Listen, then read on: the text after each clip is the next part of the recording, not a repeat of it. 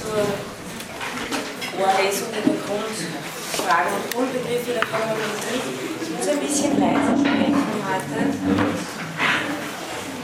Wenn Sie es gar nicht verstehen, bitte hören Sie sich, aber ich kann nicht schreien.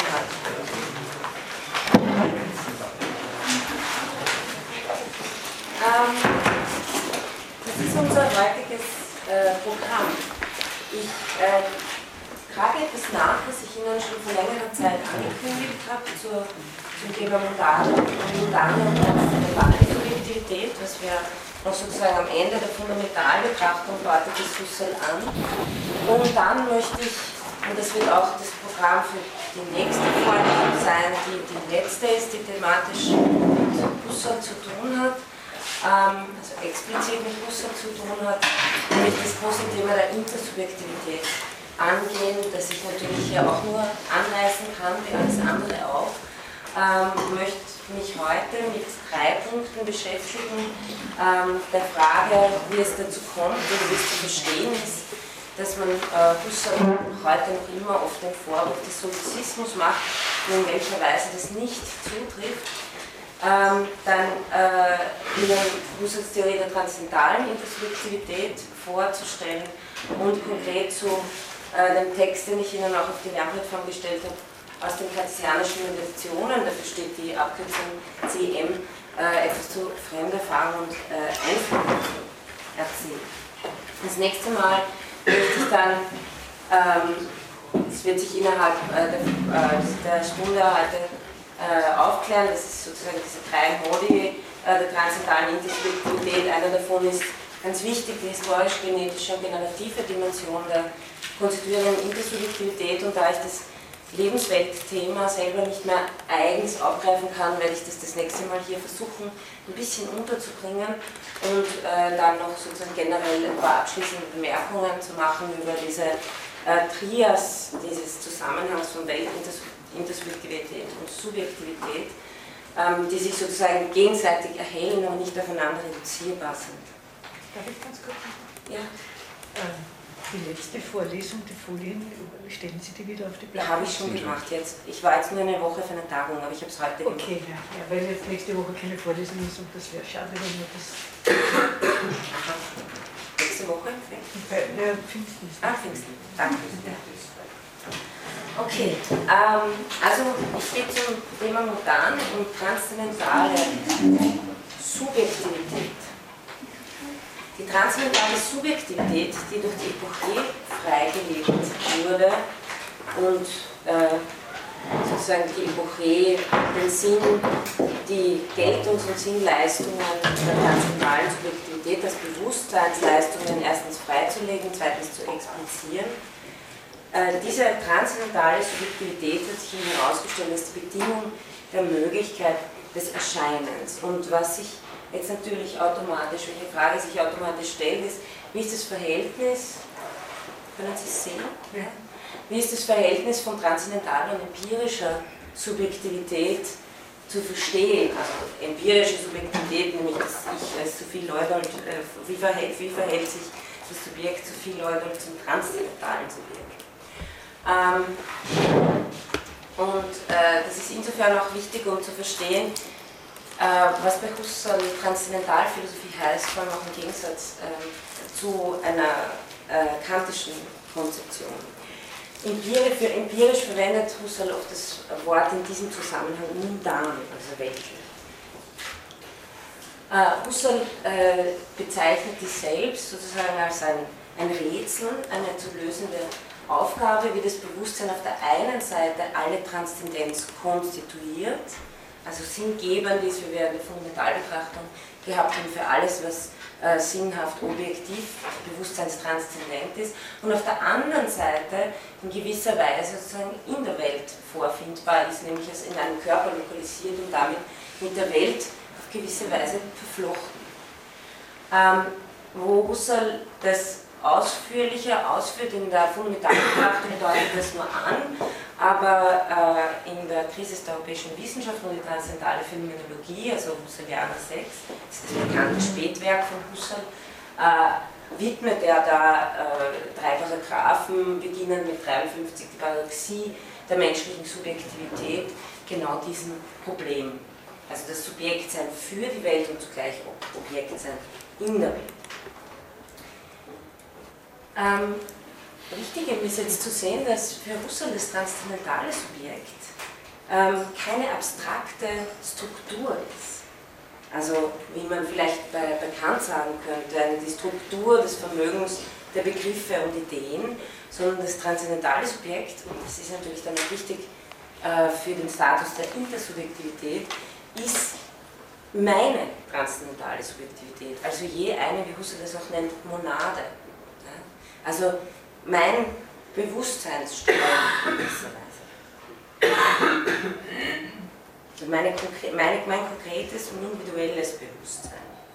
Das heißt, äh, die Beziehung wenn Sie, jetzt, wenn Sie sich in Erinnerung rufen bei Kant, sozusagen die transzendentalen Strukturen, die hier herausgearbeitet werden als äh, reine Anschauung und Begriffe und so weiter, äh, würden wirklich so etwas wie eine allgemeine Struktur bedeuten, die sich dann äh, je vereinzelt, also transzendentale und empirische Subjektivität würden bei Kant äh, das Verhältnis von allgemein und konkret haben. Ja? Ähm, bei Husserl ist es aber anders zu verstehen. Also bei Husserl ist es nicht die Beziehung zwischen allgemein und konkret. Ähm, wie geht das? Als Mensch, als psychophysisches Wesen bin ich ja sozusagen der Reduktion verfallen. Also ich muss mich ja sozusagen als psychophysische Entität auch selber noch in Klammern setzen und danach fragen, wie sich diese konstituiert im transzendentalen Bewusstsein. Ähm, und jetzt kommt sozusagen die Auflösung davon. Der Unterschied, der zu machen ist, ist der zwischen konstituierender und zwischen konstituierter Subjektivität. Ähm, das heißt, transzendentales und empirisches Subjekt oder mundanes Subjekt sind bei Husserl nicht zwei verschiedene Subjekte und auch nicht die allgemeine Struktur und die konkrete Vereinzelung, sondern ähm, ein Verhältnis, also eine Beziehung zwischen zwei verschiedenen Selbstauffassungen. Und das ist der Grund, warum sozusagen auch Einstellung so wichtig ist äh, in der Phänomenologie ähm, oder die Fähigkeit zur Einstellungsänderung. Ich kann mich sozusagen als konstituierende Subjektivität in der, in der äh, transzendentalen Epoche betrachten, gleichzeitig aber natürlich auch als konstituiertes psychophysisches äh, Subjekt, das sozusagen hier in Wien im Hörsaal steht.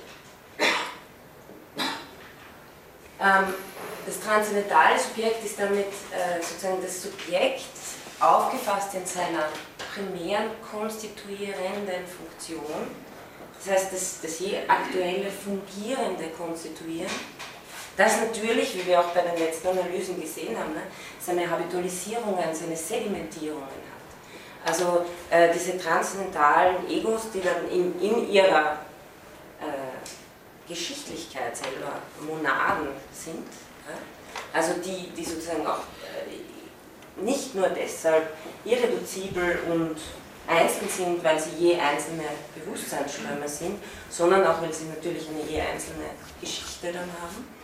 Ähm, die, äh, die kann ich eben in je verschiedener Weise sehen. Das Empirische, das Transzendentale als konstituierendes, das Empirische ist dasselbe Subjekt jetzt aufgefasst als ein Gegenstand in der Welt, als konstituiertes und mundanisiertes Seiendes.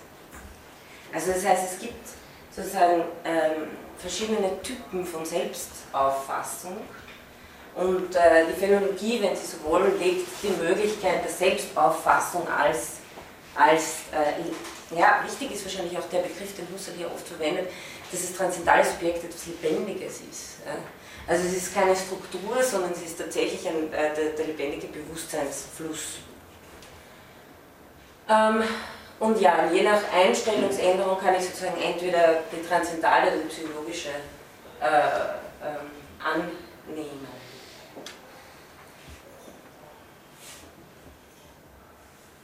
Okay, das ist nur eine kleine Bemerkung am Rande, aber ich glaube, sie ist schon wichtig, um äh, auch jetzt weiterzugehen äh, zum Thema der Intersubjektivität, wo ja dann von transzendentaler Intersubjektivität die Rede ist.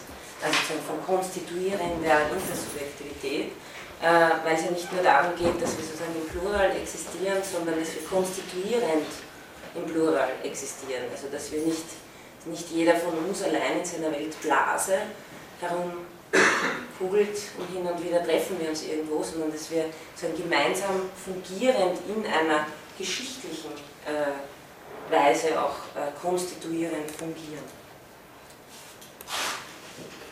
Okay, also damit zum Thema der Intersubjektivität. Nochmal die äh, Themen, die ich Ihnen heute ein bisschen näher bringen möchte. Es tut mir leid, aber das ist kein foire à l'intérieur.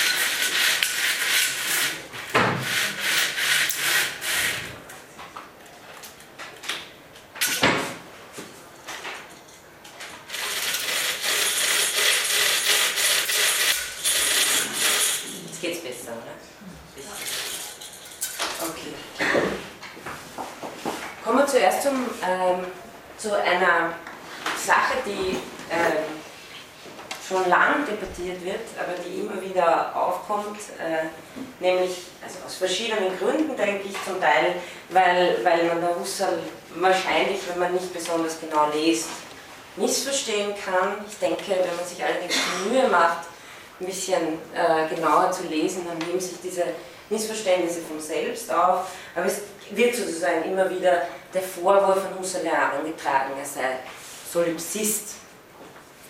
Und was die äh, Theorie der Intersubjektivität bei Husserl betrifft, so kann man meines Erachtens nach einer alten Standardinterpretation und einer neueren Standardinterpretation unterscheiden. Die, äh, das beruht vor allem auch, und da sind wir beim Thema der Intersubjektivität ähm, bei einem recht speziellen Fall, ich meine, bei Husserl ähm, trifft es auf mehrere Themen zu, gerade bei es beruht auf der Textlage. Husserl hat ähm, der Quantität nach äh, mehr als alle anderen Phänomenologinnen und Phänomenologen zum Thema Intersubjektivität geschrieben. Nur er hat es nicht publiziert zu Lebzeiten. Das Einzige, was er publiziert hat, ist äh, in den Vorlesungen, die er äh, 1929 an der Sorbonne gehalten hat, die kartesianischen Meditationen.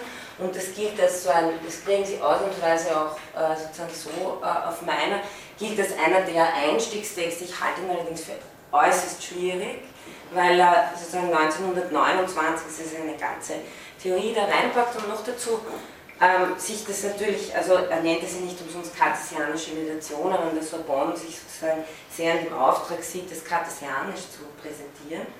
Aber ähm, hier äh, gibt es, hier, hier, nimmt er sozusagen den Weg, dass er von ähm, der ersten Meditation, der Weg zum transzendentalen Ego, über Freigung des transzendentalen Erfahrungsfeldes, konstruktive Problematik, Wahrheit, Wirklichkeit, und dann vierte Meditation, Entfaltung der konstitutiven Probleme des transzendentalen Egos selbst. In der fünften Meditation, und die ist jetzt die relevante für die Intersubjektivitätsproblematik, ähm, dazu kommt, die Überschrift lautet Enthüllung der transzendentalen Seinsphäre als einer monadologischen Intersubjektivität. Und ähm, das ist der Text, der äh, den Leuten vorgelegen ist, ähm, die sozusagen in den nachfolgenden Jahren sich mit Husserls äh, Intersubjektivitätstheorie auseinandergesetzt haben. Und der Text ist problematisch, ja, äh, weil er, ich werde ein bisschen äh, klar machen, warum. Auf jeden Fall ist er insofern problematisch, dass er ein sehr unvollständiges Bild äh, von Husserls Intersubjektivitätstheorie gibt. Und aus dem Grund, Sie sehen, deswegen spreche ich von alter und neuerer, ähm, nehmen eben die früheren Kritiker, die zum Teil durchaus auch ganz großartige Husserl-Interpreten sind, zum Beispiel Alfred Schütz, ähm, äh, die, die Intersubjektivitätstheorie von Husserl sehr, sehr kritisch ins Visier und argumentieren, dass Husserl sozusagen so künstlich und nachträglich den anderen hier äh, in, den, äh, in der fünften kartesianischen Meditation herkonstruieren muss, nachdem er vier Meditationen lang nur über das Ego gesprochen hat sein zentrale Ego. Ähm, und dass der sozusagen aufgrund, und das ist jetzt nicht Schütz, aber, aber auch andere Autorinnen und Autoren, sondern aufgrund der, der Epoche schon äh, schlechthin in einem solipsistischen Paradigma gefangen wäre. Ich glaube, das sind vor allem auch äh, außerhalb der Phänomenologie stehende Autoren wie Habermas und Apel, das, das sozusagen, die, die sich selbst äh, in den 60er Jahren sozusagen als die äh, Vertreter der intersubjektiven Transformation der Philosophie sehen und, und Husserl sozusagen in das Eck abstellen, dass äh, da schaut jemand nur in sein inneres Bewusstsein und ist überhaupt nicht fähig, sozusagen zu denken, dass das von vornherein intersubjektiv reformiert wäre. Und ähm, die, die, die, Textlage hat natürlich etwas damit zu tun. 1973, und das ist jetzt auch schon eine Zeit lang her, äh, es sind allerdings diese, also es, sind ja, es gibt ja diese, diese endlose Edition Husserlianer, endlos ist sie nicht, sie wird bald aufhören, aber es sind jetzt 40 Bände und die Intersubjektivitätsbände äh, sind, glaube also da ist, hat jeder Band mindestens 600 Seiten bis 800 Seiten. Also das sind Husserls gesammelte Untersuchungen von 1907, glaube ich, oder 5 bis, bis zu seinem Lebensende, also 36. Ähm, und das hat sozusagen ähm, die Rezeption einigermaßen geändert äh, so dass, und da greife ich vor allem jetzt auf Zahavi zurück, der, der im Grunde genommen damit bekannt geworden ist, dass er eigentlich äh, die Intersubjektivitätstheorie sehr, sehr äh, nachhaltig erneuert und verteidigt hat von Husserl und eben behauptet gegen Habermas und Apel in in seiner Dissertation, dass äh, Husserl sehr wohl eigentlich der war, der die intersubjektive Transformation der Transzendentalphilosophie schon vollzogen hat und dass er auch sehr viel zu sagen hat zu Problemen der Geschichtlichkeit, der Generativität, also im ganzen Kontext der Lebenswelt. Ähm, und ein ganz wichtiges Argument in diesem Zusammenhang ist, dass es keine Konstitution, keine Sinn, äh, keinen Sinn gäbe dessen, dass eine objektive Welt wäre, ohne ein faktischer Intersubjektivität. Und das ist eben ähm, vor allem ähm, Zahavi, aber auch äh, Steinbock, de Pragi, das in den 90er Jahren verteidigt haben. Es gab aber auch schon davor natürlich Leute, die das gesehen haben, wenn sie die Texte gekannt haben. Äh, Iso Kern, der, der die Bände herausgegeben hat, Klaus Held, äh, Rudolf Bernet, Ichiro Yamaguchi, Nami Lee, das sind lauter Leute, die sozusagen sehr, äh, ja, ähm, an, an diesen Themen gearbeitet haben. Äh, Zahavi hat wahrscheinlich äh, geschafft, sozusagen das in einer sehr klaren, äh, gut verständlichen Weise auch einem breiteren Publikum äh, näher zu bringen. Ähm, die, die alte, ah ja, und wenn ich, genau, soll ich noch, ich möchte an dieser Stelle äh, auf einen Vortrag hinweisen.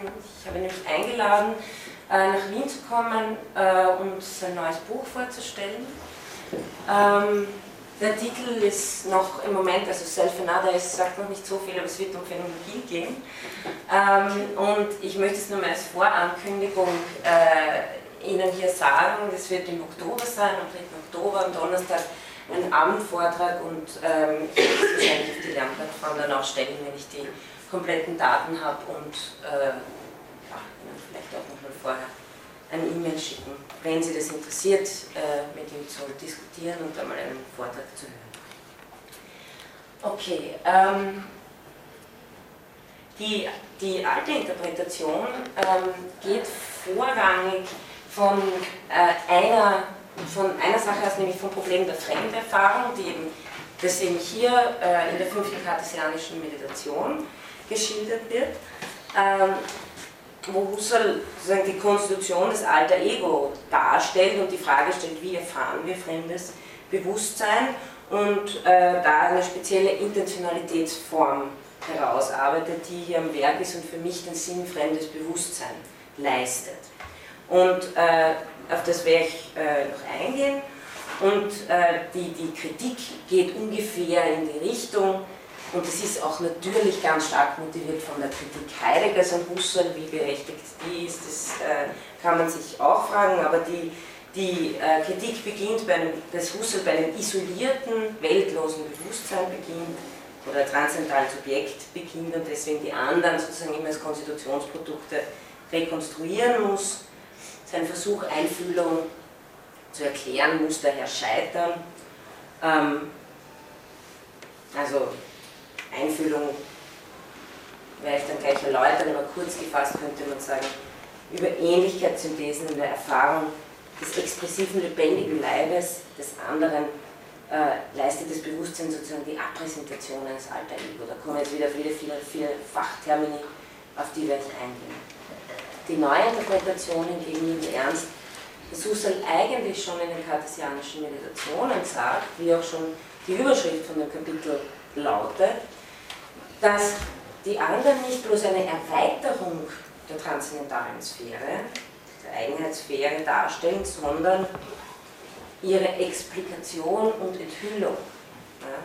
Also es stellt sich heraus, dass sozusagen die äh, Sphäre, die freigelegt wurde als phänomenologische Sphäre, immer schon intersubjektiv konstituiert ist. Ähm, dazu ein Zitat von Iso Kern, dem Herausgeber, der das 1973 da auch schon schreibt. Die fünfte Meditation gibt sich aber nicht, weil Husserl hat auch fünf verschiedene Entwürfe zu dieser fünften Meditation beschrieben. Die haben Sie da auch alle drinnen in diesen riesen Bänden. Ähm, die fünfte Meditation gibt sich aber nicht als eine Erweiterung der transzendentalen Sphäre, also nicht als ein Überschreiten eines zunächst eingenommenen solipsistischen Standpunktes, sondern als eine Explikation, eine Auslegung und Enthüllung der schon gewonnenen transzendentalen Sphäre, beziehungsweise ein Aufweis des transzendentalen Solipsismus als eines bloßen Scheins. Hm. Mit anderen Worten, das transzendentale Feld muss implizit bereits in den ersten vier Meditationen ein intersubjektives sein. Das Transzendentale ist an sich schon von Anbeginn der Reduktion Intersubjektivität. Also das kann man, glaube ich, als die, die neue Standardinterpretation äh, ähm, immerhin auch gar nicht mehr so neu äh, gelten lassen. Aber es wird Ihnen auffallen, wenn Sie mit Phänomenologie zu tun haben, dass dieser Einwand immer wieder kommt. Ja. Also so Dinge wiederholen sich, obwohl man glaubt, sie wären schon erledigt. Ähm, Im Übrigen, äh, ich habe Ihnen auf die Lernplattform aber jetzt erst äh, kurz bevor ich ähm, hierher gekommen bin, ähm, sowohl natürlich einen, einen kleinen Abschnitt aus den kartesianischen Relationen aufgestellt und in diesem Fall aber auch wirklich äh, dies, diesen Abschnitt von Zahavi aus dem Husserl-Buch, den, den, ich in dem Fall auch als sozusagen Hauptliteratur äh, äh, Ihnen nahelegen möchte, weil er einfach das am besten zusammengefasst ist. Ich habe mir lange, vorige Woche noch überlegt, was ich Ihnen, ich habe Ihnen dann ein, zwei kurze Passagen aus den Intersubjektivitätsbänden auch draufgestellt, damit Sie einfach sehen, ähm, was, für, was für Texte das sind. Die sind nicht unbedingt sehr leicht äh, zu lesen, weil es Husserls eigene, also Husserl hat sich jeden Tag äh, hingesetzt und hat geschrieben. Ja. Deswegen sind da so unglaublich viele Seiten zusammengekommen und die haben auch einen eigenen Stil, es sind einfach Reflexionsmanuskripte und Sie können das sehr schön sehen bei zwei, wie er immer wieder vom Neuen anfängt. Er fängt immer wieder vom Neuen an, sich klarer machen zu wollen, ja, wie, wie, wie, wie geht es jetzt sozusagen, was, was, äh, äh, wie, wie, wie zeigt sich dem Bewusstsein die Andersheit des anderen und so weiter. Ähm, die Texte, für die ich mich dann entschieden habe, weil wie gesagt, es sind 1000 oder 2000 Seiten, ähm, äh, haben was mit Zeitkonstitution auch zu tun. Also wenn Sie das auch äh, interessiert, da ist sozusagen sehr viel drinnen. Das ähm, lasse ich Sie aber auf freiwilliger Basis äh, lesen, das nur, damit Sie einfach mal einen Eindruck kriegen. Aber ich möchte nicht, dass Sie glauben, das, was in, in der fünften kartesianischen Meditation steht, ist sozusagen, das, das ist jetzt das, äh, der Sukkus äh, des Ganzen. Ähm, ja, also äh, aufgrund dieser Aussage hier von Kern äh, ist, glaube ich, auch klar, und das habe ich ja des Öfteren schon betont, dass die Reduktion kein Rückzug in ein solipsistisches Ich ist, sondern ein Untersuchungsfeld eröffnet ähm, das sich eben letztendlich als äh, intersubjektiv konstituiert herausstellt. Ähm, was aber im Gegensatz dazu ist der, die These eigentlich des Solipsismus, wenn man sagt Solipsismus, Vorwurf.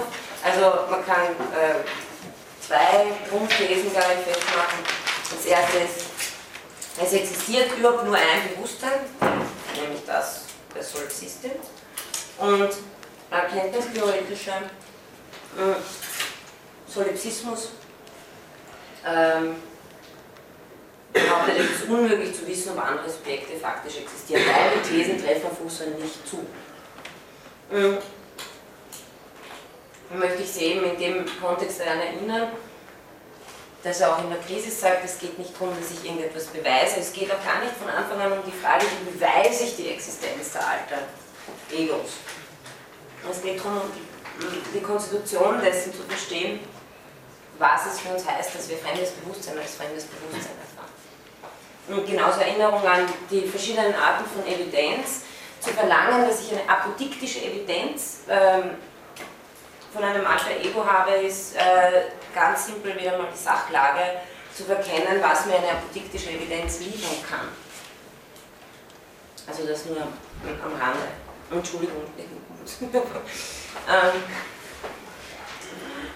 ähm,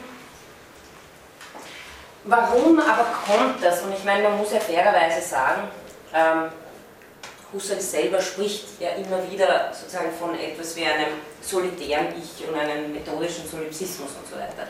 Deshalb ist es wichtig zu verstehen, warum oder in welchem, wie er das meint, wenn er davon spricht. Und das Ganze ist im Grunde genommen, also ich glaube, da gibt es zwei wichtige Punkte. Der erste wichtige Punkt ist methodisch.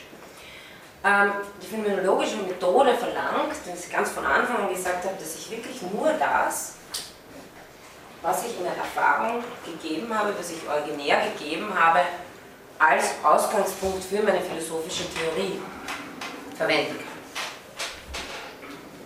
Das heißt, ich kann noch nicht irgendein, sozusagen, ich muss wirklich bei dem anfangen, wie mir die Welt erscheint. Und keine anderen Theorien darüber hinaus verwenden. Das heißt, das ist das, was Husserl in diesem berühmten Prinzip aller Prinzipien sagt. Ähm, deshalb äh, zunächst mal dieser Rückgang auf die Sphäre dessen, was sich nur in der Reduktion zeigt, nämlich das äh, transzendentale Bewusstseinsfeld. Und das ist natürlich eines, das ähm, sich als ein Bewusstseinsstrom zeigt. Und aus diesem Grund ist natürlich, also das ist bei Husserl schon auch klar, das Ur-Ich, wie er das letztendlich nennt, ja, ist methodologisch da, der, der Grund, an dem sich sozusagen alles zeigt, ne? das Urpräsenzfeld. Das noch sehr viel mit meinem Empirischen nicht zu tun das ist eine andere Frage. Ne? Mm. Aber der Ausgangspunkt, und das ist methodisch, glaube ich, klar, ist einer, der bei diesem, dieser Gegebenheit des Bewusstseinsstroms anfängt. Der zweite Punkt ist jetzt aber, Sie können Intersubjektivität nur haben, wenn Sie eine echte Pluralität von Subjekten haben. Wenn, Sie, wenn Subjekte nicht radikal voneinander abgetrennt sind und wenn in irgendeiner Weise die anderen in mir enthalten sind, nämlich als sie selbst enthalten sind, dann gibt es keine Pluralität von Subjekten. Dann gibt es nur ein großes Subjekt, das irgendwie kollektiv zusammengepresst ist. Das heißt, auf der einen Seite hat sozusagen methodisch geht es darum, einen rechtfertigenden Zusammenhang herzustellen, wie kann ich phänomenologisch, wenn ich Phänomenologin bleiben will und nicht sozusagen eine andere Theorie darüber annehmen will, um irgendwie zu beweisen, dass es andere gibt oder sowas, wie kann ich phänomenologisch mir klar machen, wie diese Sinnleistung ist. Und dann stellt sich sozusagen heraus, dieses Feld selber ist durchzogen von Sinnleistungen, die schon eine Habitualisierung, die schon eine, eine, eine Zwischenleiblichkeit, die schon eine Verstrickung mit anderen zeigen von, von Anfang an. Aber ausweisen kann ich das nur in der Analyse des Gegebenheitsfeldes, also nur je von der Subjektivität. Ähm, man könnte daher sagen, also wenn es Herausforderungen gibt, sozusagen ähm, auf die eine phänomenologische oder eine Husserlsche Theorie der Intersubjektivität antworten muss, dann sind es die zwei, die Siebert Zahabe auch erwähnt in dem ähm, Abschnitt der Husserls Phänomenologie. Der andere kann nicht bloß auf eine Gegebenheit von meinem Bewusstsein reduziert werden, wenn er wirklich ein anderer sein soll. Also der soll ja nicht, das soll ja nicht das muss eine echte Transzendenz sein und sozusagen eine über die Transzendenz des Gegenstandes hinaus. Und das zweite ist, wie soll die Gegebenheit des anderen phänomenologisch beschrieben werden können, wenn der andere als anderer für mich letztlich unzugänglich bleibt, das heißt durch das Überschreiten seiner Gegebenheit für mich charakterisiert wird. Also das ist sozusagen die Ausgangslage und auch ähm, das, was eine phänomenologische Theorie sozusagen äh, leisten können muss. Und da komme ich zu einem zweiten Punkt, transzendentale Intersubjektivität im Zusammenhang mit der Fremderfahrung. Ich möchte Ihnen ein bisschen erklären, sozusagen, wie äh, Fremderfahrung und, und diese intersubjektive Konstitution zusammenhängen und fange an bei der transzendentalen Intersubjektivität. Zunächst mal auch noch zur Erinnerung, was heißt transzendental bei Husserl und ein Zitat wieder aus, dem, aus der Krisis. Es ist das Motiv des Rückfragens der letzten Quelle aller Erkenntnisbildungen, des sich Besinnens, des Erkennenden auf sich selbst und sein erkennendes Leben. Also das klingt ein bisschen anders als bekannt. Hm. Will ich jetzt nicht so Erkennendes Leben? Ja, halt pathetisch. Also es geht definitiv, also bei bekannt geht es um die, die Rettung der Gültigkeit der Naturwissenschaft. Der Objektivität der Objekte. Da ist noch viel mehr die ganze sagen, die geschichtliche Welt und alles Mögliche drinnen. Also ich meine, ich bin ja auf ihrer Seite, dass die viel miteinander zu tun haben. Aber ich glaube wirklich, bei der, bei der, da, da sieht man, dass, dass Husserl sozusagen wirklich Transzendentalität ist für Husserl eine Pluralität von konstituierenden Monaden. Bekannt ist Transzendentalität nicht intersubjektiv. Okay. Ähm, äh, in diesem Sinn ähm, überspringe jetzt da ein bisschen, dass wir zu viel Zeit damit äh, verbringen. Ich glaube, ich habe das eh zum Teil schon klar gemacht, dass, ähm, ja, dass es um die Erforschung der ersten Personperspektive qua Subjektivität geht. Und in diesem Sinn sind jetzt auch transzendentale Subjektivität äh, und äh, Intersubjektivität zu verstehen. Wenn äh, Husserl die transzendentale Subjektivität als Urstätte aller objektiven Sinnbildungen und Seinsgeltungen ähm, versteht, dabei werden keine empirisch-psychologischen Subjektivitäten untersucht, sondern eben diese grundlegenden Eigenschaften. Und ähm, ganz kurz vielleicht, ähm, also diese Arbeit da von Zahavius, der ich da, ich, ja, äh, Übrigens eine Sache bei den Folien. Ich habe, ich, das ist deshalb vermischt, weil es aus zwei verschiedenen Quellen kommt. Wenn ich Zahavi 2003 und 2009 schreibe, dann ist das dasselbe. Das ist beides mal Husserls ähm, Phänomenologie. Nur, dass ihr das wisst. Aber ähm, ich beziehe mich jetzt auf das Buch, auf seine Dissertation Husserl und die transzendentale Intersubjektivität. Und da macht er die These stark, dass Husserl sich insbesondere für die Intersubjektivität interessiert hat, um seine konstitutionstheoretischen Analysen zu vollenden. Das heißt, um die transzendentale Relevanz der Intersubjektivität für die Konstitution der Objektivität festzumachen. Und das ist eine, eine, deshalb eine sozusagen neue Sicht der Dinge gewesen, weil es ist etwas anderes zu sagen, es geht um die Vollendung der Transzendentalphilosophie, als nur zu sagen, innerhalb meiner ganzen Philosophie ist die Fremderfahrung ein Problem so wie halt die Gegenstandskonstitution und die Konstitution von äh, Logik und was weiß ich.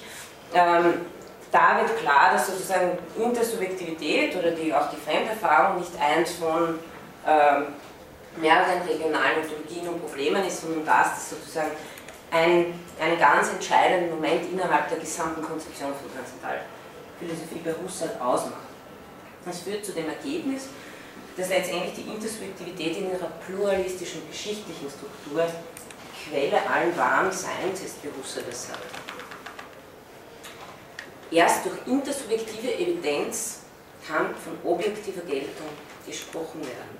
Das bedeutet aber gerade nicht, dass man bei der Problematik der Intersubjektivität die erste Personperspektive überspringen könnte und unverzüglich die eines unbeteiligten Dritten einnehmen könnte. Vielmehr muss die Gegebenheit der Intersubjektivität selbst berücksichtigt und nachvollzogen werden. Das hat eben sozusagen mit einer solipsistischen Theorie nichts zu tun, denn die Analyse der Fremderfahrung zeigt, dass der andere in seinem Selbstsein gerade nicht auf ein Sein für mich reduziert werden kann. Er entzieht sich ja immer. Insofern ist die Einfühlung der intersubjektiven Dimension nicht eine Erweiterung der transzendalen Subjektivität, sondern drückt ihr besseres Verständnis aus. Ähm, ich habe gerne das kurz zusammenfassen, auch auf den Folien, ähm, aber da hier nur ähm, prägnant.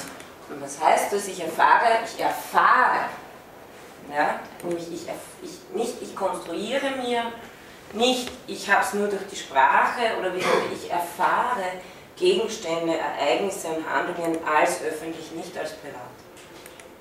Diese Beziehung zwischen intersubjektiver Erfahrbarkeit und Objektivität ist notwendig a priori. Sie ist in der Intentionalität selbst schon implizit als Bezug auf andere Subjekte angelegt. Also über jede konkrete Fremderfahrung kann ich mich täuschen. Ich kann glauben, ich sehe eine Person nach dem Descartes-Beispiel, aber ich sehe in Wirklichkeit einen Automaten oder einen Baumstamm. Aber was prinzipiell nicht von anderen erfahrbar ist, kann auch nicht Transzendenz und Objektivität beanspruchen. Also darum geht es in der a priorischen Struktur, nicht um eine je einzelne äh, Fremderfahrung, die täuschend sein kann oder nicht. Das heißt, der Sinn einer gemeinsamen objektiven und wirklichen Welt, oder anders gesagt, die Kategorien von Transzendenz, Objektivität und Wirklichkeit sind letztlich als Gültigkeitskategorien nur intersubjektiv zu konstituieren. Und umgekehrt gewinnt der Terminus des Subjektiven, genau, gewinnt der Terminus der subjektiven bloßen Erscheinung erst hier seinen Sinn. Wenn mir bewusst wird, dass mein Erfahrungsgegenstand auch von anderen erfahren werden kann, wird mir auch bewusst, dass es einen Unterschied zwischen dem Ding selbst und seinem Erscheinen für mich geben kann. Das heißt, diese ganzen Kategorien äh, Sein, Schein, Objektivität oder Täuschung ist eine, die sich erst darauf errichtet, genetisch, dass ich die Welt nicht allein erfahre.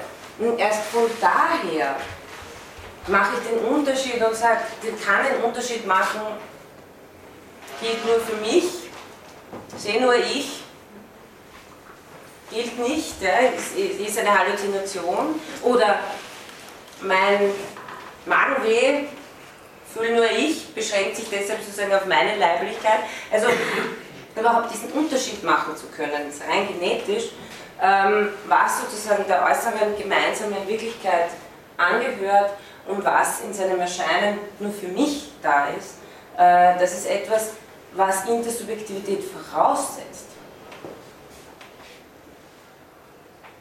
Kurz gesagt, Zahavi Kussos Hauptthese ist, dass meine Erfahrung von etwas objektiv Geltendem durch meine Erfahrung der Transzendenz oder Unzugänglichkeit eines fremden Subjekts ermöglicht wird und dass diese Transzendenz, die Husserl als die erste echte Andersheit und als die Quelle der wirklichen Transzendenz bezeichnet, der Welt ihre objektive Gültigkeit verleiht. Und er schiebt da sozusagen gleich ein Zitat von Husserl nach. Hier ist die allein eigentlich so zu nennende Transzendenz, also hier äh, in der Erfahrung der, äh, des alter Ego. Und alles, was sonst noch Transzendenz heißt, wie die objektive Welt, beruht auf der Transzendenz fremder Subjektivität. Also die, die Bedingung der Möglichkeit, um die Objektivität wirklich mit dem Sinn transzendenter Realität zu versehen, ist, dass mir auf irgendeiner Weise klar ist, dass das nicht nur mein, meine Brain in the Light fantasierte Welt ist.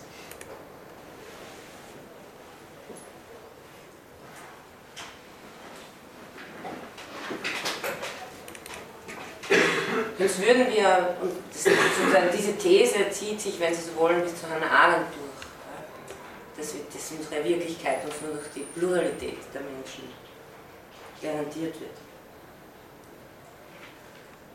Ähm, die Erklärung der Objektivität als die Identität des Gegenstands in der Vielfalt der intersubjektiven Gegebenheitsweisen, also wie wir das schon öfter gehabt haben, verlangt vice nach einer Explikation, einer Konstitution des anderen.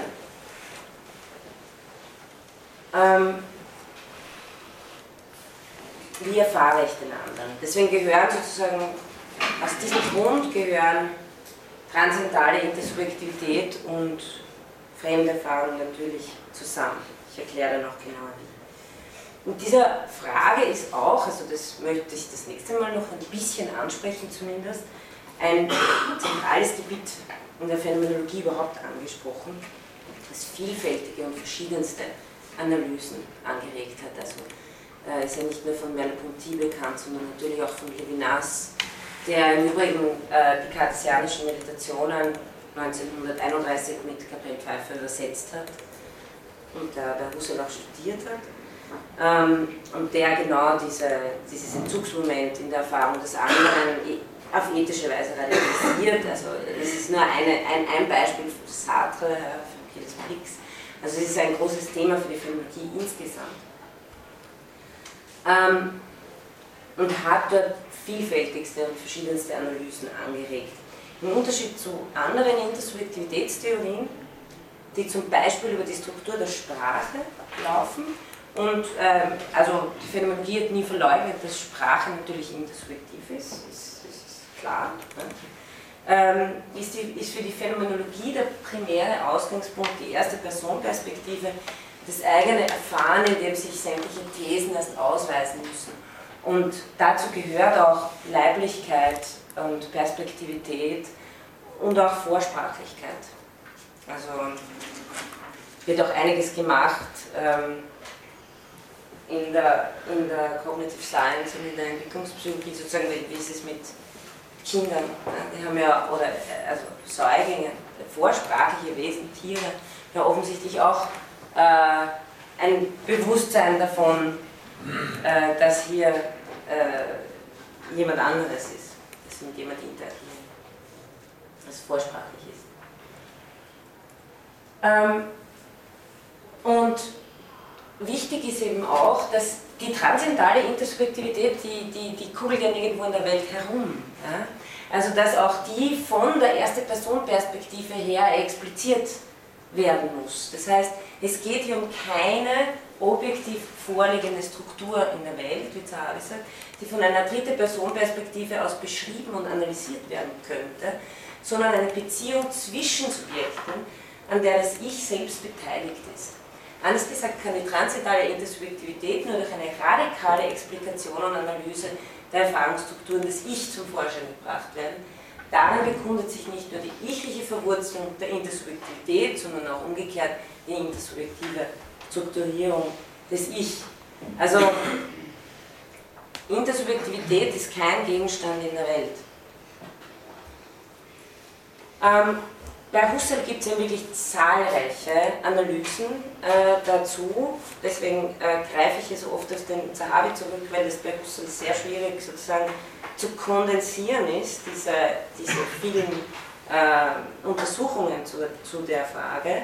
Und ich glaube, dass uns Zahavi aber da einen ganz, einen ganz guten Leitfaden an die Hand gegeben hat, indem er drei Modi der konstitutiven Intersubjektivität bei Husserl unterscheidet und wichtig ist zu sehen, dass, diese, dass das drei Dimensionen ist der Intersubjektivität, die aufeinander aufbauen, aber die, die irreduzibel aufeinander bleiben. Also das eine kann das andere nicht, äh, nicht ersetzen oder das eine geht auch nicht im anderen auf. Da ist zunächst einmal die implizite Intersubjektivität der Horizontintentionalität und über die Horizontintentionalität haben wir ja das letzte Mal gesprochen, eben in der in der Welterfahrung, die mich sozusagen immer weiter verweist. Und indem sie mich immer weiter verweist, verweist sie nicht nur auf meine möglichen Erfahrungen mit dem Gegenstand, sondern auch auf mögliche Erfahrungen von anderen mit dem Gegenstand. Also das ist sozusagen auch in der Horizontintentionalität äh, schon angelegt. Wird aber erst durch die konkrete Fremderfahrung, indem äh, ich äh, von Anfang an mit anderen zu tun habe, werden diese äh, intersubjektiven Geltungskategorien aktualisiert. Also den Unterschied eben zwischen bloß für mich und ähm, erscheint für alle. Und auf die zwei Dimensionen werde ich mich heute konzentrieren. Und die dritte ist das, was ich das nächste Mal ähm, thematisieren möchte, äh, wenn ich ein bisschen auf die Lebenswelt eingehe, nämlich äh, diese sehr interessante Dimension auch, äh, die äh, historische, genetische und generative Analysen umfasst. Also, dass wir sozusagen geboren werden und sterben ne, in Generationen. Ähm, die geschichtlich Sinnstiftungen hervorbringen, die als Trans, für Husserl als wirklich als transzendentale Kategorien funktionieren. Und darunter eben diese äh, Geschichte mit der Normalität, da sage ich sicher was dazu das nächste Mal, aber auch die Sprache und das, auch das ganz zentrale Thema von Heimwelt und Fremdwelt. Kann ich nicht genug in der Vorlesung darauf eingehen, aber ich möchte zumindest das nächste Mal noch äh, ansprechen. Die, diese drei Arten der Fremdbeziehung oder der transzendentalen Intersubjektivität decken, den, decken drei Bereiche ab, könnte man sagen. Das eine ist des, der, der des passiv-leiblichen Fungierens, also hier haben Sie wieder viel mit äh, passiver Synthesis äh, laufen. Der zweite betrifft der, der aktiven Geltungsfrage und äh, der dritte Bereich ist der der Vorgegebenheit der sprachlich-geschichtlichen ähm,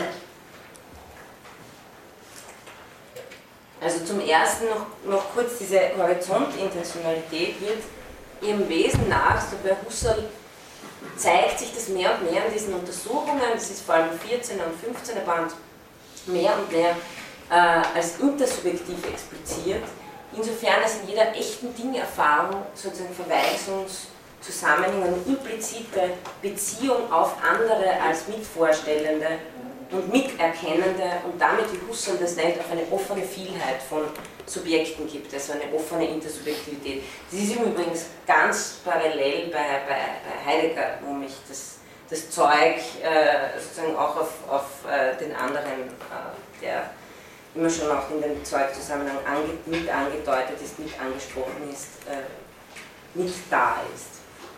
Die erste konkrete Fremderfahrung ist es aber, die sozusagen diese Möglichkeit der Horizontintentionalität aktualisiert, wie ich gesagt habe.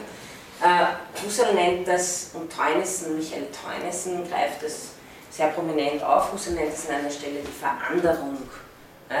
Also, dass ich mich äh, einfach in den Augen des anderen äh, sehe. Also ich sozusagen mich durch die Erfahrung des anderen selbst als äh, verobjektivierbar in der Welt wahrnehmen kann. Und wer natürlich da ganz stark äh, daran weitergearbeitet hat, ist Sartre.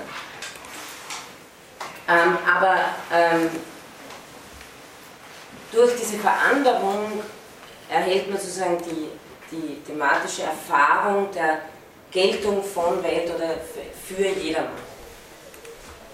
Und schließlich muss auch einbezogen werden für den dritten Punkt, jetzt, dass die geschichtliche Wirklichkeit eine Art Transzendenz ist, die ich nur konstituieren kann, indem ich einen tradierten Sinn übernehme. Also hier ist sozusagen alles, was mit Tradition äh, zu tun hat. Husserl sagt an einer Stelle, ich bin, was ich bin, als Erbe. Ja? Also äh, die, die, die äh, geschichtliche Welt kann nur sozusagen mit tradierten, habitualisierten ähm, Sinn, der intersubjektiv konstruiert worden ist, übernommen werden und dessen Urheber ich nicht selbst bin.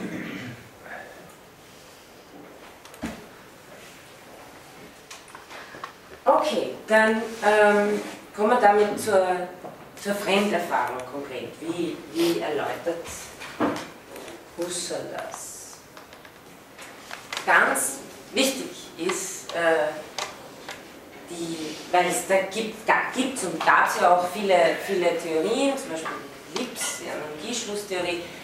Äh, wenn Sie diesen Text lesen, äh, kann es Ihnen vielleicht auch passieren, wenn Sie es so lesen, ohne so sich richtig, äh, richtig genau damit auseinanderzusetzen, dass man schnell den Eindruck gewinnt, das ist auch eine Analysetheorie, obwohl Husserl an einer Stelle das ganz explizit sagt, dass es keine ist, eh in den Paragraphen, die ich Ihnen äh, da auch auf die Plattform gestellt habe.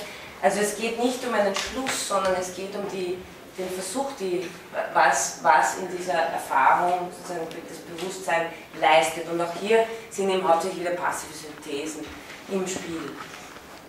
Genauso wie wir nicht von einem Bild im Kopf auf einen Gegenstand schießen.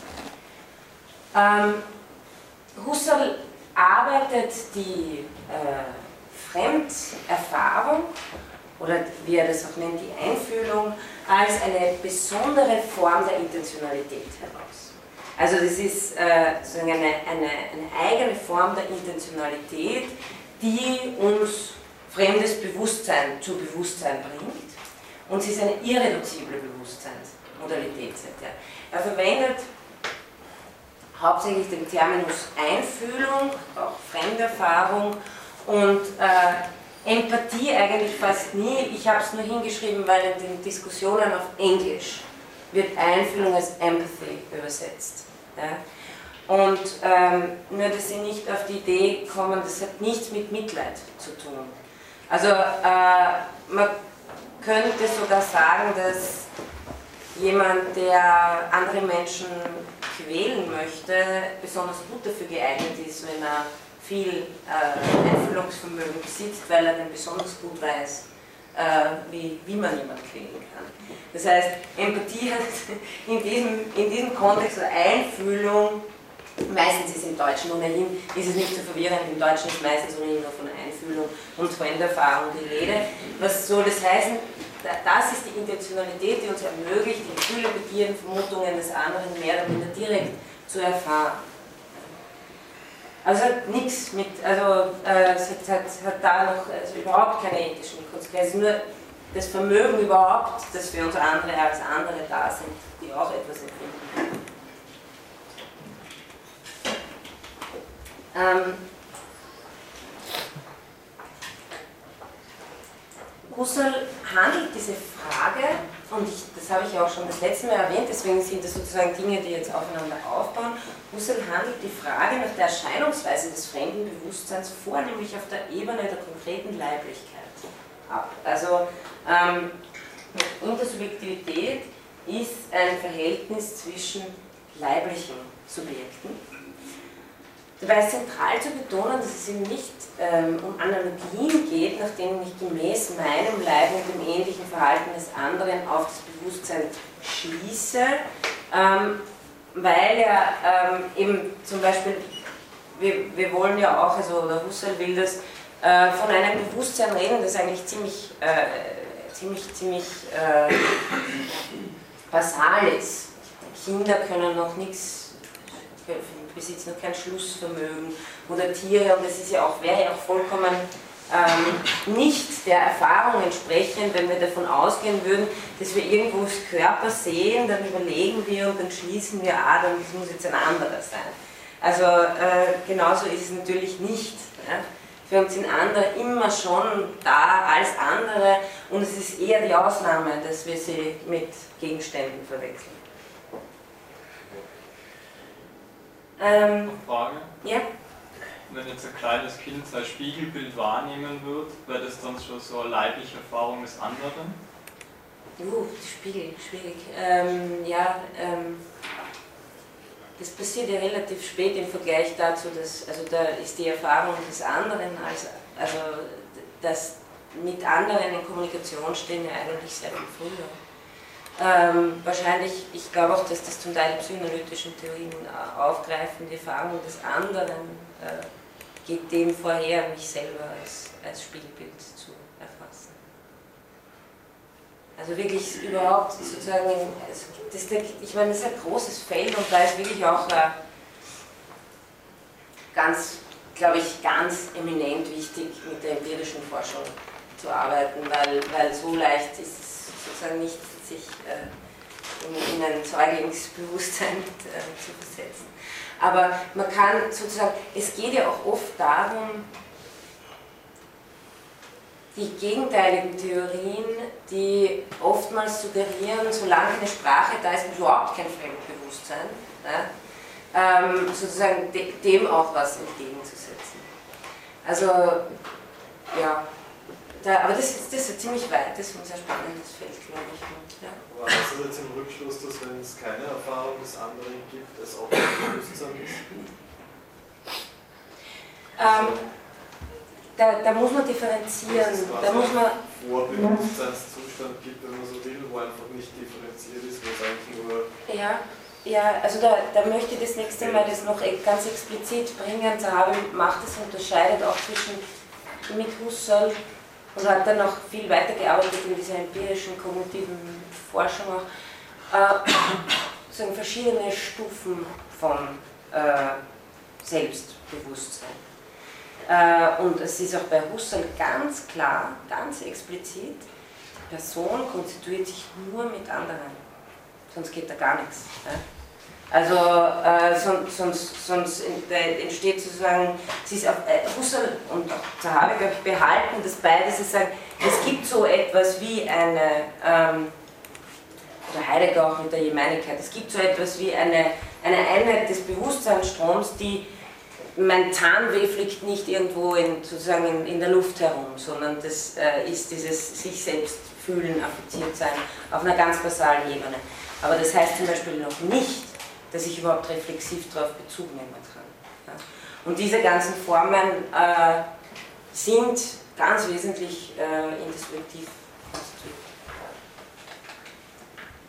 Also ähm, Leiblichkeit zum Beispiel ist ein ganz wesentlicher Punkt äh, und das, was wir auch das letzte Mal gehabt haben, der Subjekt-Objekt-Status des Leibes, dass ich diese Geschichte, wo gesagt habe, die Berührung von der linken mit der rechten Hand oder das sich selbst berühren, das sich selbst fühlen als Leib, das mir aber gleichzeitig auf objektive Weise gegeben ist, nimmt in gewisser Weise äh, die Erfahrung des anderen vorweg. Husserl spricht an einer Stelle davon, dass diese eigene Doppelseitigkeit des Leibes sowas wie die Urstiftung ist, äh, die ständig präsent ist, das ist auch in, in unseren Textstellen, äh, aufgrund der ich sozusagen die, die, das ursprüngliche leibliche Fremdbewusstsein auch äh, herstellen kann.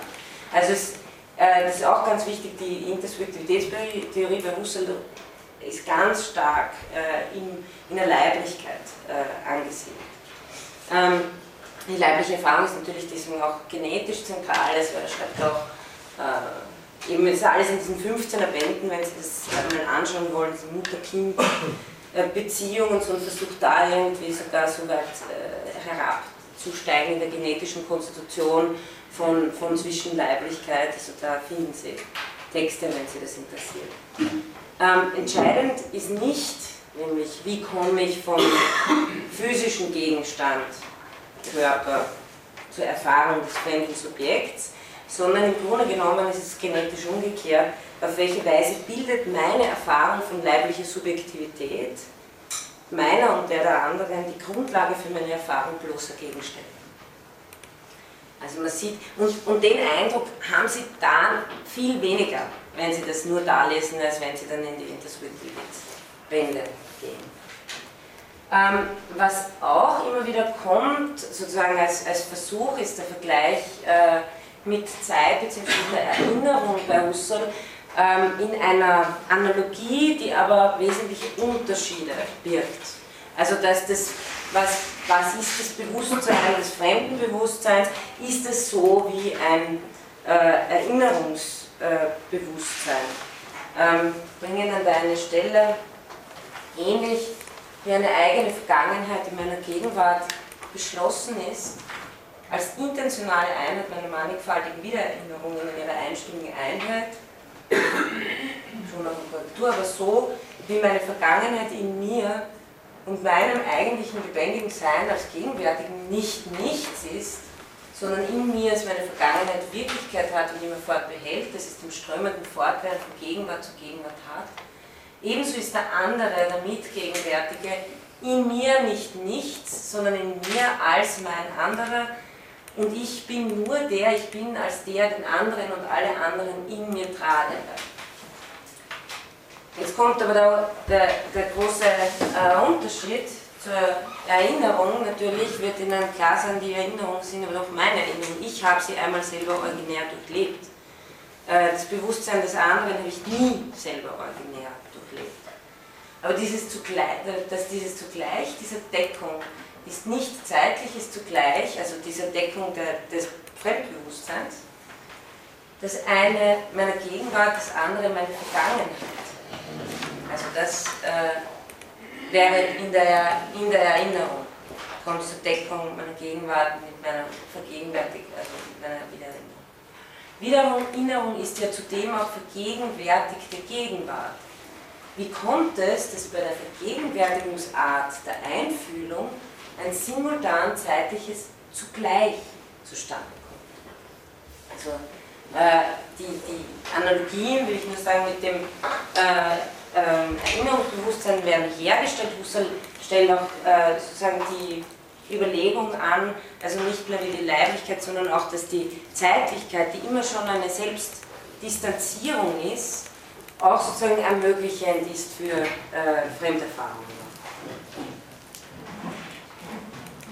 Aber bei aller Analogie ist auch ganz wichtig, dass meine Zeit abgrundtief von der Zeit des anderen, also mein zeitiges Bewusstsein abgrundtief von der Zeit des anderen geschieden ist. Und Husserl sagt, selbst dieses Wort, also abgrundtief, sagt man in seiner Bildlichkeit zu wenig. Also diese Bewusstseinsströme fließen nirgendwo zusammen, sonst sind wir ein Bewusstsein.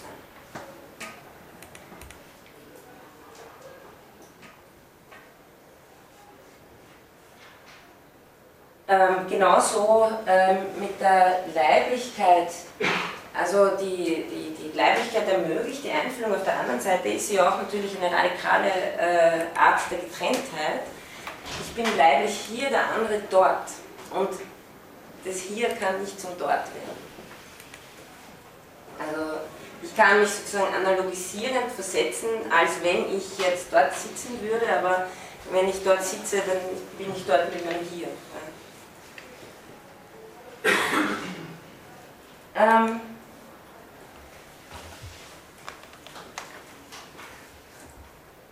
ja, dann was natürlich noch dazu kommt, ist äh, die intentionale Leistung der passiven Synthesis und das ist das, worüber Husserl hauptsächlich in den Paragraphen schreibt, die ich Ihnen da ähm,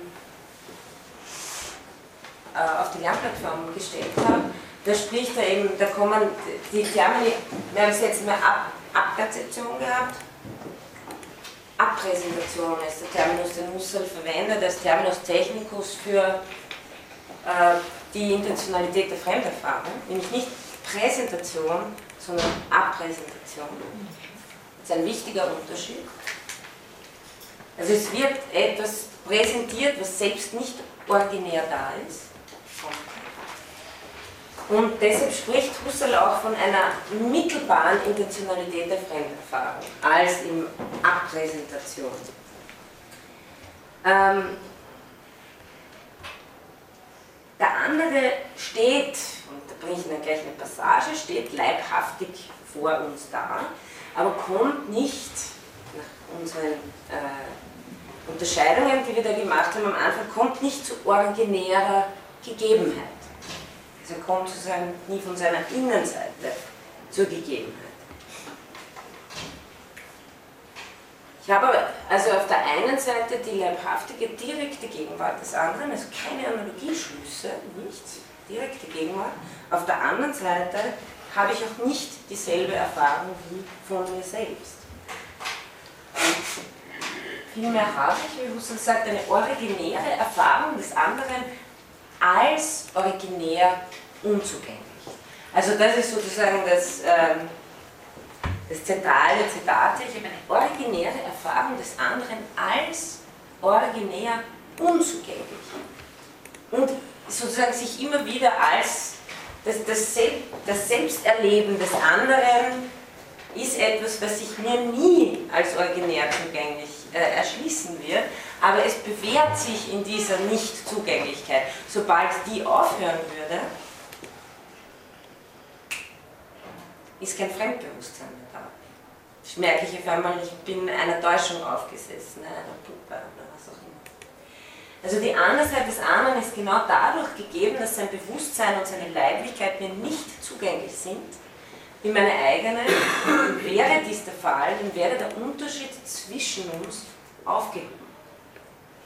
Also das ist sozusagen, das, das äh, ist die zentrale äh, Sache in, in der phänomenologischen Beschreibung dessen, äh, was Fremdbewusstsein ausmacht.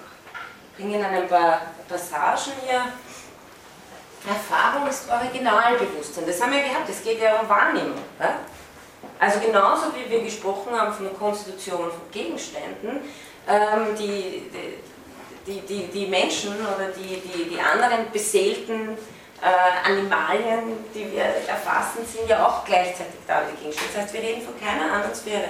Wir reden von der äh, Wahrnehmung, originärer Erfahrung. Erfahrung ist Originalbewusstsein. Und in der Tat sagen wir im Falle der Erfahrung von einem Menschen allgemein, der andere stehe selbst leibhaftig vor uns da. Andererseits hindert diese Leibhaftigkeit nicht, dass wir ohne weiteres zugestehen, dass dabei eigentlich nicht das andere Ich selbst, nicht seine Erlebnisse, seine Erscheinungen selbst, nichts von dem, was seinem Eigenwesen selbst angehört, zu ursprünglicher Gegebenheit kommen. Wäre das der Fall, wäre das Eigenwesentliche des anderen in direkter Weise zugänglich, so wäre es bloß ein Moment meines Eigenwesens und schließlich er selbst und ich selbst einerlei. Also wenn ich den Zugang habe, verliere ich den anderen als anderen. Entschuldigung, ich habe mhm. hab das jetzt eigentlich gar nicht verstanden. Ich habe jetzt nicht verstanden, warum, warum ist das andere, also den ich jetzt als Gegenstand sehe, dann wie kann ich den als Bewusstsein äh, registrieren? Das, das ist ein Schritt, den ich überhaupt nicht verstanden Es kommt nochmal, ich versuche es nochmal aufzurollen, aber über die, über die Leiblichkeit. Also das kommt aber eigentlich. Über die, über die, über die Leiblichkeit, über, und Husserl spricht dann von sowas wie einer äh, eben der Abpräsentation, die durch die passive Synthesis der, der er nennt das Deckungssynthesis der Paarung, also dass sozusagen die ständige Einfühlung heißt, dass dadurch, dass ein durch das, das Gebaren, das Expressive des lebendigen Leibes des anderen, äh, eine ständige Assoziationsdeckungssynthesis stattfindet. Das ist, wie er es sozusagen in, in, auf Mikroebene erklärt. Ähm, eine gewisse Mittelbarkeit der Intentionalität muss hier vorliegen. Also zuerst ist mal klar, ein, ein anderer ist mir gegeben, aber, aber offensichtlich nicht originär. Das heißt, diese Art der Intentionalität muss irgendwie mittelbar sein. Und zwar von der jedenfalls beständig zugrunde liegenden Unterschicht, und da haben Sie jetzt wieder so einen Terminus Technicus, über den sage ich dann auch gleich noch was, das ist ein bisschen problematisch, von der primordialen Welt auslaufend, die ein Mit-Da vorstellig macht, dass sich also um eine Art des Mitgegenwärtigmachens, eine Art Abpräsentation. Es handelt sich also um eine Art des Mitgegenwärtigmachens, eine Art der Abpräsentation. Also nicht gegenwärtig, die Art und Weise, wie uns in der Wahrnehmung Gegenstände gegeben sind, ist Gegenwärtigung, also, präsent, also präsentieren. Und Abpräsentation mitgegenwärtig machen äh, von etwas, das mit da ist, aber das nicht originär selbst da ist. Ähm, die Selbstgegebenheit des anderen ist mir unzugänglich und transzendent. Also hier haben Sie die äh, Transzendenz des anderen Bewusstseins, aber eben diese Begrenzung kann ich erfahren. Das ist jetzt zerhart. Wenn ich eine echte Erfahrung eines anderen Subjekts mache, erfahre ich eben, dass der andere im Unterschied zu jedem Objekt sich mir entzieht. Also das ist äh, im Grunde der, entscheidende, der entscheidende Punkt, andere als andere zu erfahren.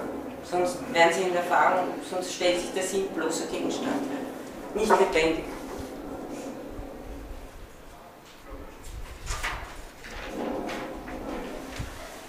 Ganz wichtig ist auch, wenn man mehr verlangt als das, also wenn man mehr Beweis verlangt, sozusagen die Andersheit des anderen einzusehen, und das ist etwas, wo Levinas 100% sozusagen dann auch drauf setzt, wer hieße die Transzendenz des anderen aufzuheben, statt sie Husserl zu akzeptieren. Und äh, ein bisschen technischer gesprochen äh, kann man sagen, dass der Unterschied zur DIN-Konstitution der ist, dass die Erfüllung der Abpräsentation prinzipiell nicht möglich ist. Also wenn Sie sich erinnern können, das letzte Mal haben wir äh, über die DIN-Konstitution gesprochen, ähm, dass mich, mich sozusagen die Horizontintentionalität immer weiter verweist auf mögliche Erfüllungen. Und äh, so verläuft auch die DIN-Konstitution mit der Sinnanreicherung und so weiter. Der Witz ist hier, äh, wenn sich eine Abpräsentation erfüllen würde, dann hätte ich plötzlich ein Fremdbewusstsein mehr, sondern wäre es Teil meines Bewusstseins. Also hier muss sozusagen die, das Abpräsentierte immer Abpräsentiertes bleiben. Es darf sich nie, äh, darf sich nie erfüllen. Ähm,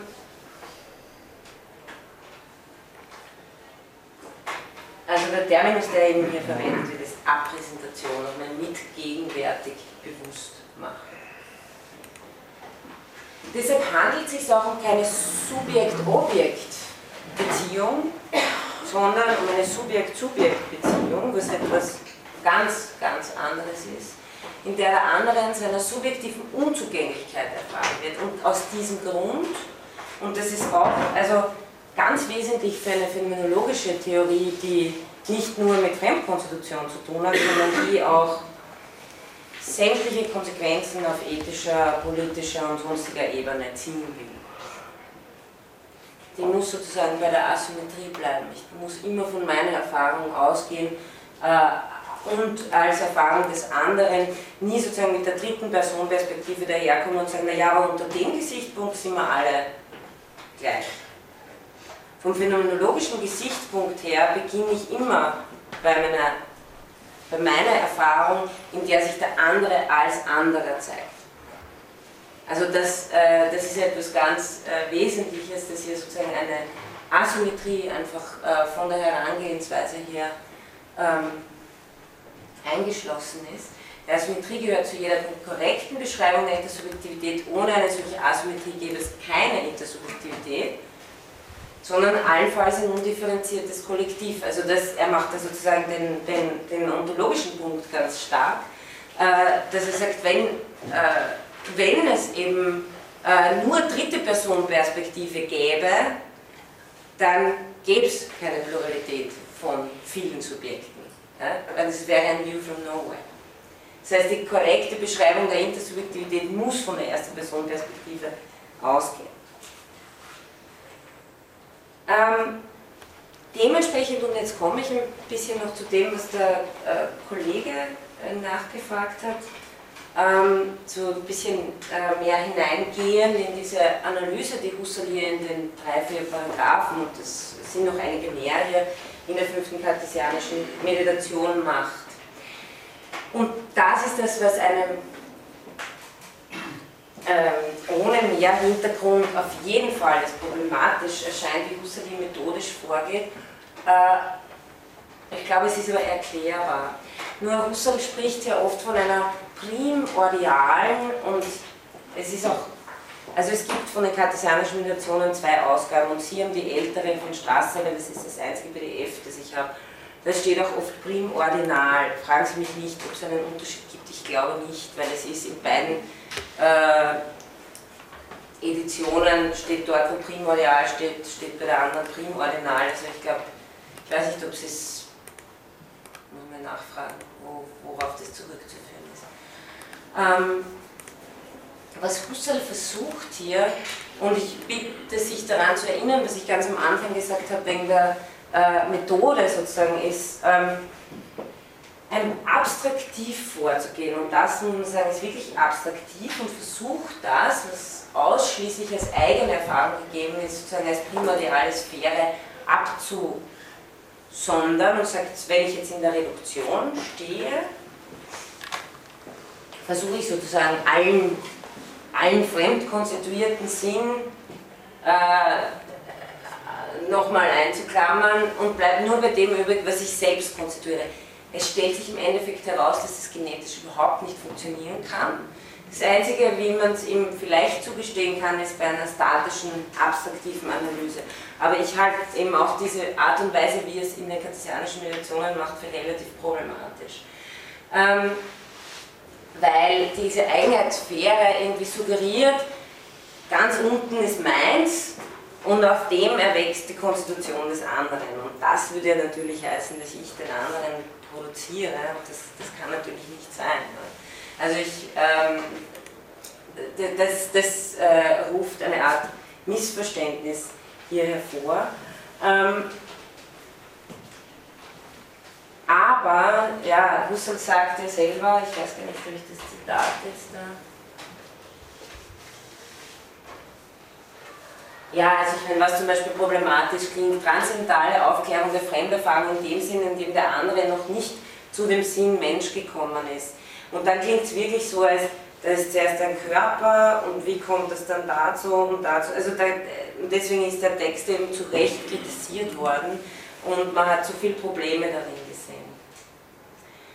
Ähm, tatsächlich erweist sich daneben aber, dass genau diese Eigenheitssphäre, vor allem, und das ist ja ganz, ich verstehe eigentlich gar nicht, warum man das da so macht, weil es ist zu einem Zeitpunkt, wo er hauptsächlich genetische Phänomenologie macht und da äh, zeigt sich von vornherein, dass sozusagen diese Eigenheitssphäre ein totales Konstrukt ist, weil in der selber schon Sedimentierungen fungieren aus der Intersubjektivität.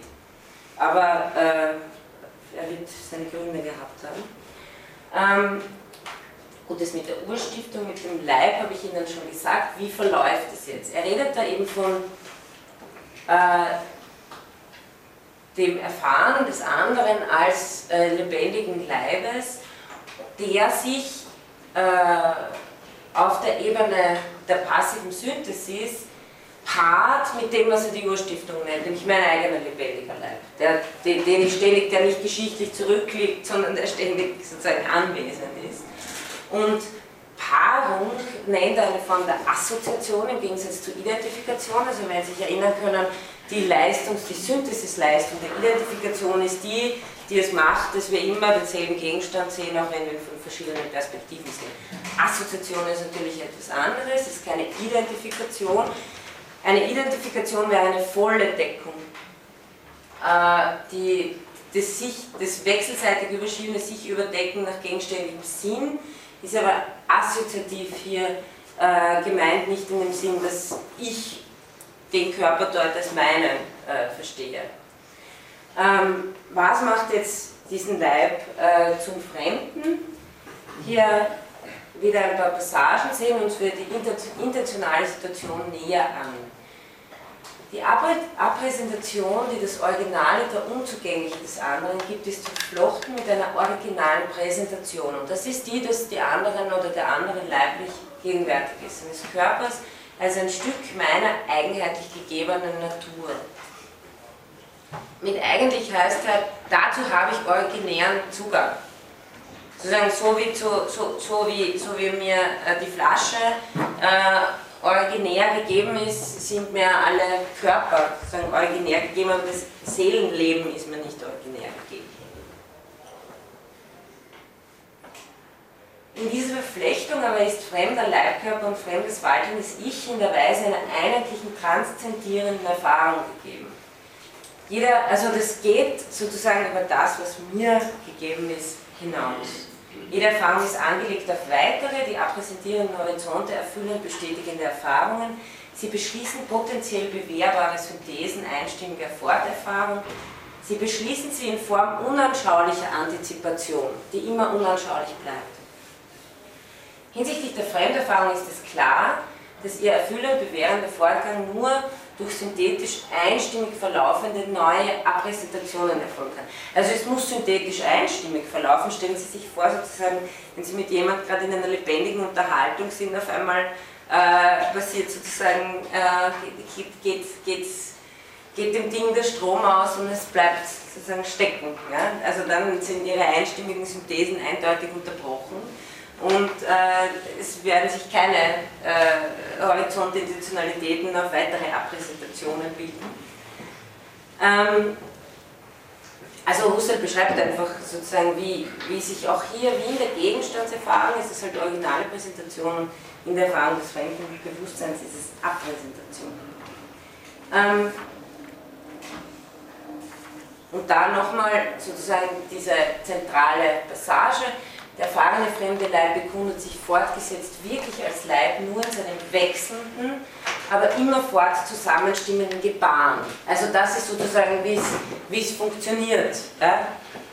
Ähm, also ich hoffe, dass das eine Antwort irgendwie auf die, auf, auf die Frage gibt. Dass dieses seine physische Seite hat, die psychisches Abpräsentierend indiziert, das nun in originale Erfahrung erfüllend auftreten.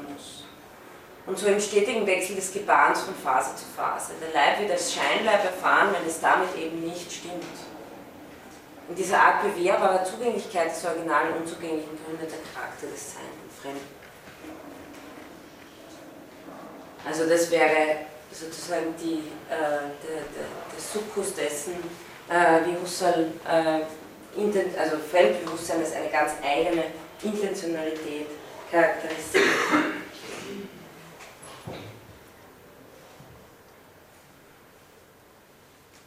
Jetzt nur mal vielleicht ein paar Abschlussbemerkungen darauf dazu. Das habe ich eh auch schon gleich erwähnt, eben diese Fremderfahrung aktualisiert die intersubjektiven Geltungskategorien, also das, was ich eben schon als Veränderung erklärt habe, und dadurch kommt es eben zu einer markanten Dezentrierung der eigenen konstruktiven Bedeutung. Also mir wird bewusst, dass meine Perspektive auf die Welt nicht die einzige ist. Ähm, und man kann ja sozusagen ja, sagen, dass das von, also das ist ja nicht etwas, was mir irgendwann mal passiert, sondern es wird ja von Anfang an, äh, kann man ja sagen, dass sozusagen die Fremderfahrung am Anfang steht und dass deshalb auch die objektive Erfahrung äh, auf dieser ruht.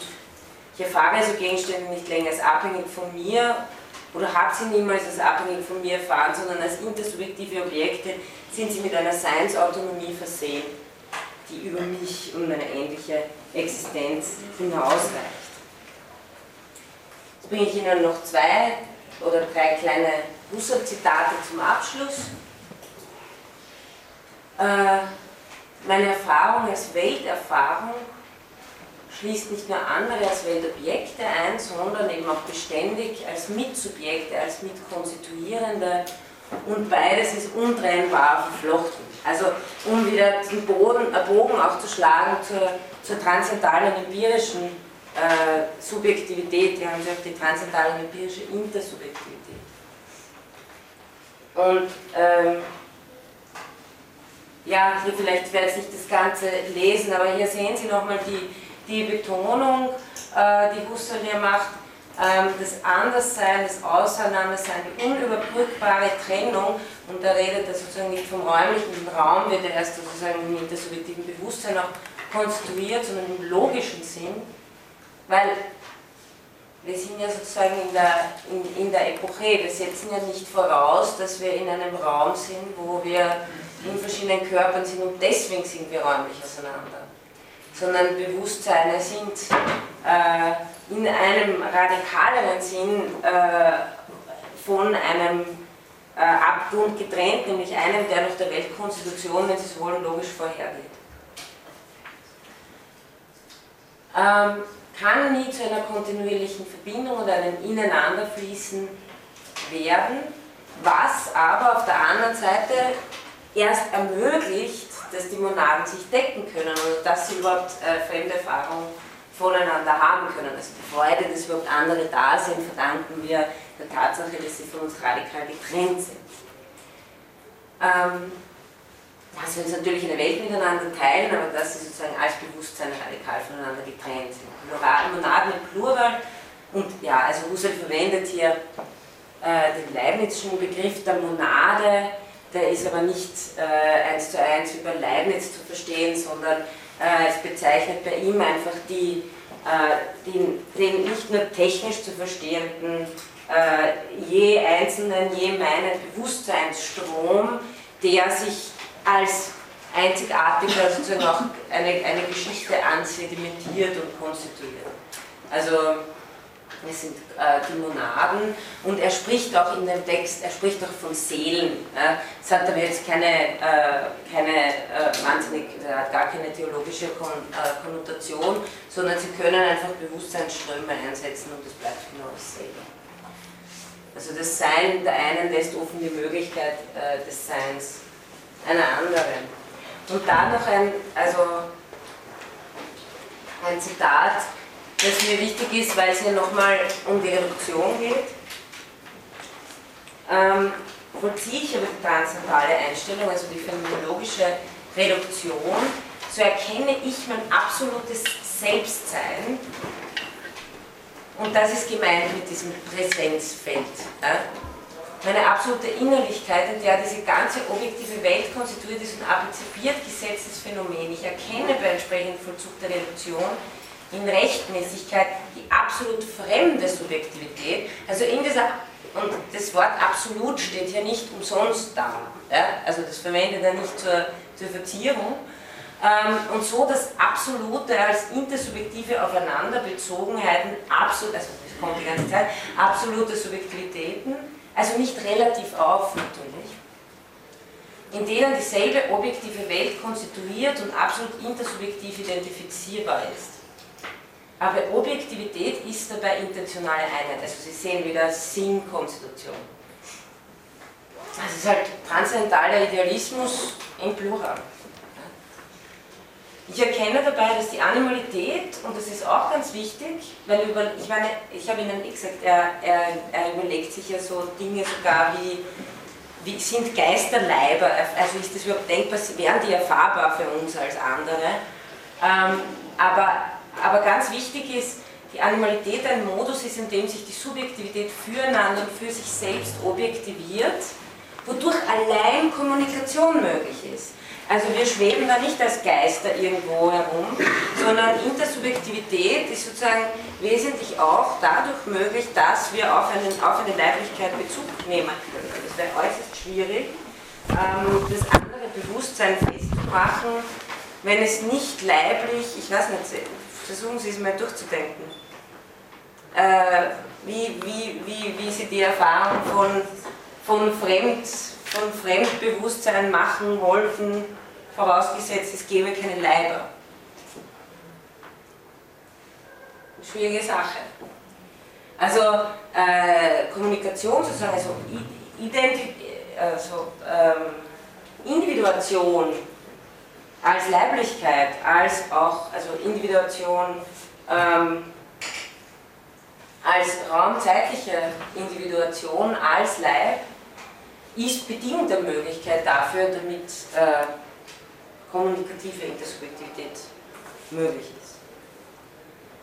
Okay, das waren sozusagen unsere Punkte für heute. Also, ah ja, und damit ähm, das ist die eine Ankündigung des Vortrages, eine zweite Ankündigung, wenn es jetzt Husserl kein Syllabus ist. Wir haben jetzt eine Reihe äh, Filmosophie, da spielen wir immer wieder ähm, Filme mit Kommentaren von Kolleginnen und Kollegen auch und am 13. Juni werden wir ähm, Darkstar von John Carpenter spielen. Ein wunderbarer Science-Fiction-Film aus den 70er Jahren, wo ein Problem besteht, nämlich es gibt eine Bombe auf dem Raumschiff und die will losgehen und man versucht ihr mit Phänomenologie zu erklären, dass sie das nicht tun soll. Die Bombe glaubt, macht aber auch den Fehler zu glauben, es geht um Solipsismus. Das ist dann schlecht. Also mehr will ich Ihnen nicht sagen. Aber ähm, ja, also Husserl ist kein Solipsist, hat sozusagen, ich will sozusagen wirklich mit, mit Sahabi, ich glaube, das, äh, also äh, ich bin einfach dieser Ansicht, äh, dass man sagen kann, ja, Husserl hat eine intersubjektive Transformation der Transzendentalphilosophie vollzogen, ist übrigens ein Ausdruck von Carl Otto Apel. Ähm, Fremderfahrung ist kein Schluss, bitte auch ganz wichtig, kein Analogieschluss, sondern eine besondere Form der Intentionalität. Verhältnis zur Reduktion, warum man sozusagen bei der Subjektivität beginnt was Konstituieren der Intersubjektivität bedeutet und eben das nächste Mal werde ich dann in Bezug auf diese drei Modi noch auf den dritten Modus der Intersubjektivität geschichtlich konstituierenden Intersubjektivität eingehen.